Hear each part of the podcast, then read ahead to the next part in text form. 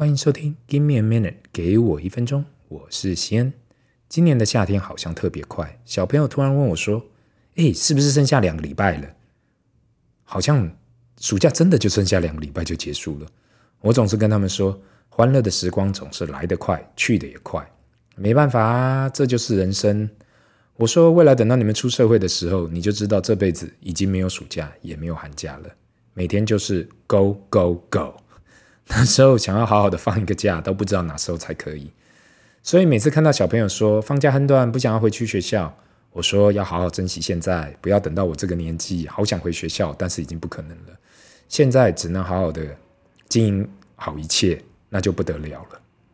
上次不知道读到哪里提到，呃，一位经营者最大的成本来自于决策。这句话，请大家先想一下，好好的咀嚼后才会想通。我深深的想了以后。其实说的没有错，更可以把这句话扩大的想。其实每个人最大的人生成本来自于决策。先谈谈为什么经营者最大的成本来自于每个决策。如果你是一位老板或是一位高阶主管，其实你每天都需要做不一样的决定。俗话说，每个公司的成立都靠产品、业务、行销、供应链管理、财务、人事、法务，maybe 那些对于那对于这样不同样的决定，其实想一想，每个决定都有可能。对成本有所差异。拿一个最近听到的案例来分析好了。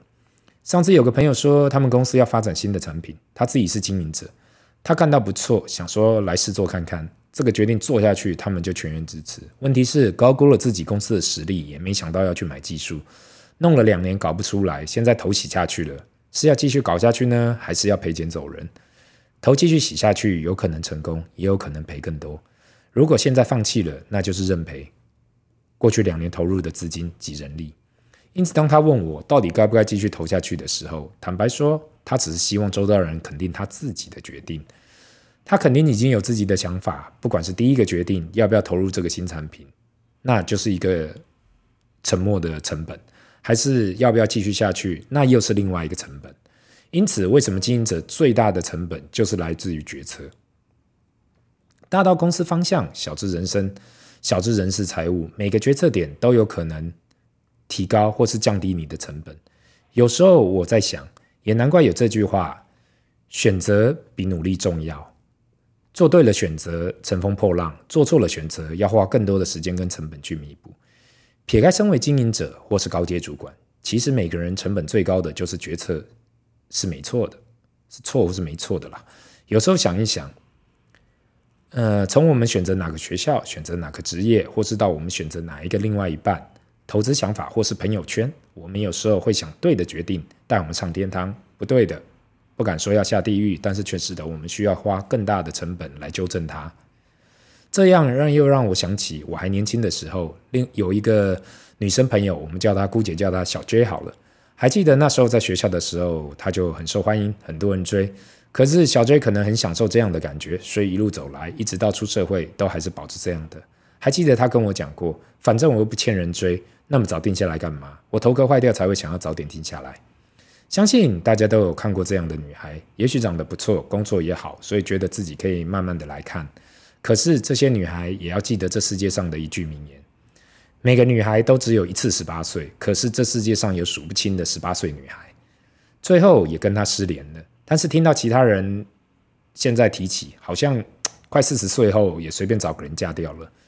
或许夜深人静的时候，他会想到过去他的行情那么好，现在却落得这样。所以说，每个人最高的成本来自于决策啊。再拿我自己当案例好了，有时候很多投资上的东西，你觉得可行的，但是最后跟你所想的都不一样。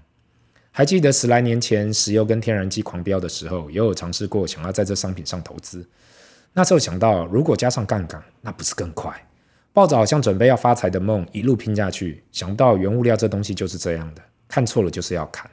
问题是那时候还年轻，以为不卖就会回来。可是这东西不是这样操作的，只看到那东西一路往下，最后就把你的本金全部吸干了。那时候叫天天不灵，呼地地不理你的感觉，真糟。Well，十五年前的教训。让我学到，真的每个人最高的成本就是来自于当下的决策啊。虽然我说最高的成本来自于决策，可可是也不要对做决策失去信心，因为有哪个人不是做错了决定再修正？重点不是每次都做对决策，而是做完决策要学习到，就怕一直不断的做错决定，没有学习到上一次的教训，那这样算下来，肯定成本还是特别的高。今天就跟大家分享到这里，那就让我们进入到今天 Q&A 的部分。嗯、第一个问题，哎，大大好，你讲的资产配置好像太慢了吧？没积极操作，好无聊哦，好无趣哦。谢谢这位听众，有时候要这样想，虽然资产配置很无趣，但是长远来讲，给你的报酬或许更高。积极操作看起来有趣又刺激，但是真的长远下来是否有同样的报酬，你可能要回去计算一下。另外，赚钱的事业其实越无聊越好。如果天天都有客诉，没事有人来给你吵着退货，再有趣都没有意思。难怪古时候的人讲。等下讲撒碗公的概念。第二个问题，大叔有听到另外一半提到他目前在做空市场，你的看法是？最近几个礼拜有做空市场的人应该都很痛苦吧？因为没想到过去几个礼拜就是涨爆了。所以如果还要继续做空的人，我觉得资金可以先收起来，看看后续的状况会是怎样。因为现在看起来就是涨涨涨，也不太确定为什么会这样。但是如果一直提倡的，没有人可以去预测明天、下礼拜或下个月会怎么样。唯一能够确定就是这时间，这世界长远来讲都会不断的成长。今天的分享就到这里。如果有什么想要让我知道的，还是你有什么问题想问，麻烦留言，不要忘了按赞及订阅。Give me a minute，给我一分钟，拜。